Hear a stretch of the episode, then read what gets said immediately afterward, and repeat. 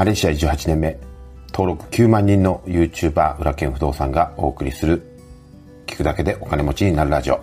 過去出版した本は16冊。累計31万部長は不動産業界日本一を誇ります。不動産投資のほか国内外で5社を経営する現役社長の裏剣がファイヤーを目指すあなたのために具体的な方法論やお金と幸せについても語ります。さあ、裏剣夜の Voicy の時間でございます。えー、今日一日お疲れ様でした。えー、僕はですね、えー、今朝の放送の通りですね、朝の3時頃に収録をして、えー、まだそれでも寝つけず4時ぐらいに寝落ちしたので、えー、ちょっと遅めの朝を迎えておりました。まだですね、あの、昨日のえー、百田直樹チャンネルのニコ生ですね、の出演の興奮が冷めやっておりません。で、YouTube をチェックしたらですね、すごい登録者が増えていてですね、わあ、すごいなと。あのー、このニコ生の効果すごいなっていうことを実感しております。まあ、それ以上にですね、本当に百田先生のファンが多くてですね、はい。本当熱烈なファンの方が多くて、で、僕のことを知ってくださるファンの方もいらっしゃってですね、本当ありがたかったですね。うん。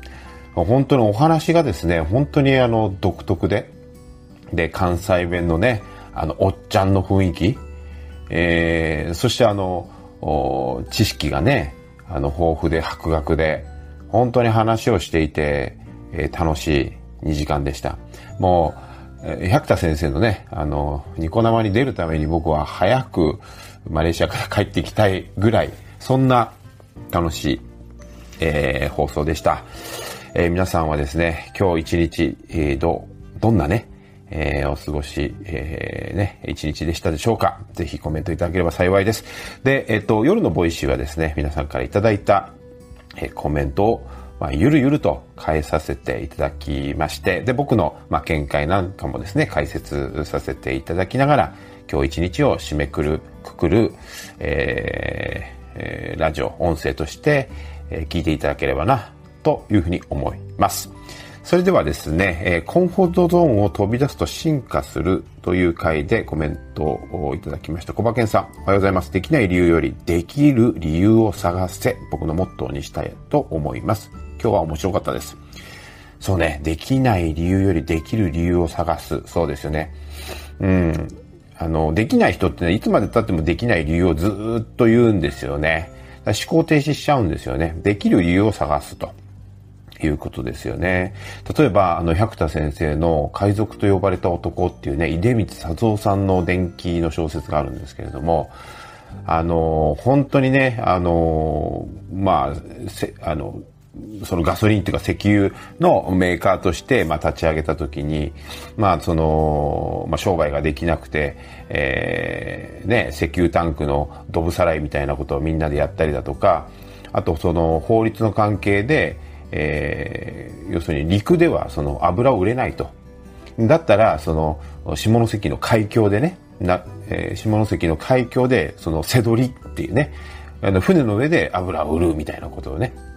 で、も本当に人って窮地に立った時に、えー、なんかないかって血を絞ってですね、考えると、いいアイデアが降ってくることがありますので、だから法律がなんだからとか、前例がどうだからとかっていうことでできない理由を探すと、本当にできなくなってしまうんですよね。なんかできる方法があるんじゃないかと。で、自分の脳に指令を出してね、できる方法を見つけてくれと。見つかると信じているよと。いうことを念じて寝るとできる方法が、情報が引っかかってくるっていうことなんですよね。うん。簡単な言葉ですけど、深い言葉。うん。できる理由を探す。ぜひ心がけてみてください。ありがとうございます。おとよさん。おはようございます。ちょうどコーヒーを入れたところ、コーヒー豆、芸者を聞き、ググってみたら、輸入食品、カルディがヒットしました。えー、買い物ついでに寄ってみようと思います。裏県のおすすめのフルーティーアロマの香り、いいですね。ぜひ一度味わってみたいです。ぜひぜひ、またね、あの、ぜひご賞味いただいて感想いただければ嬉しいです。ありがとうございます。マーサさん、いつもありがとうございます。YouTube の潜在写真見ました。やっぱりかっこいい。良い写真が撮れてよかったですね。10年後の写真も楽しみにしています。ありがとうございます。ちょっとこっぱずかしいんですけどもね、本当はたくさん撮ってもらって、100、150カットぐらい、もうちょっと撮ってもらったのかな。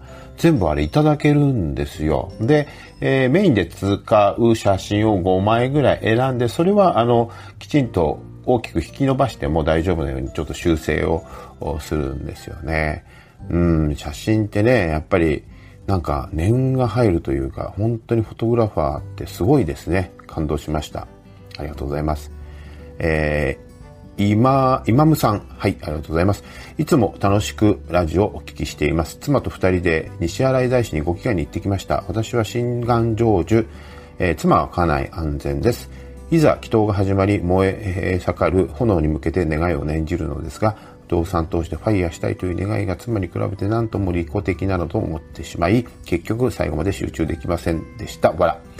えー、家族や世間のためにどう貢献するのか、できるのか、自分の中で整理し、胸を張って言える状態にしておくのが重要なことに気づかされました。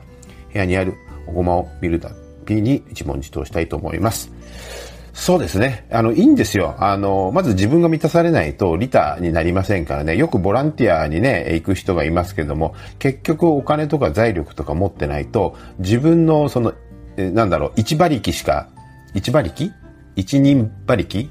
あの、一馬力しか使えませんよね。だけどお金があると、それを、まあ、ボランティアスタッフに、えー、給与っていうか、まあ、日当としてお支払いして、えー、もっともっと多くのボランティアができるっていうことになりますし、やっぱりね、あの、まあ、それもすごく尊いことなんですけれども、自分がまず豊かにならないと相手に与えられないっていうこともこれ事実だと思うので、えっと、まずは、その、うん、利己的に、えー、やってみるっていうのがいいと思うんですね。で、自分が満たされてから、まあ、利他の心っていうのも自然と生まれてくるものなのでね、やっぱもう生まれつきそのボランティア精神でね、えそういう与えるっていうことが大好きな人もいますけれども、まあ普通は人間ってあの利己的遺伝子って言って、あの遺伝子自体が利己的なんですよ。だから人間って、えー、生き延びることができているんですよね。うん。基本的に人間は利己的な生き物なんですよ。うん。えー、それは遺伝子レベルでそうなので、あの、それを、まあ、あの、後ろめたく思う必要はなくって、そこをまず満たして、それから、あの、リリタに向かえばいいと思うんですけれども、ただ、その、目指す方向としては、大きなそのリタの心を持っておくのも大切だとは思います。はい。いい気づきを得たんですね。ありがとうございます。関子さん、えー、浦田さんおはようございます。今日のグッドニューですが、浦田さんにご紹介いただいた映画のうち Life is Beautiful を見てとても感動しました。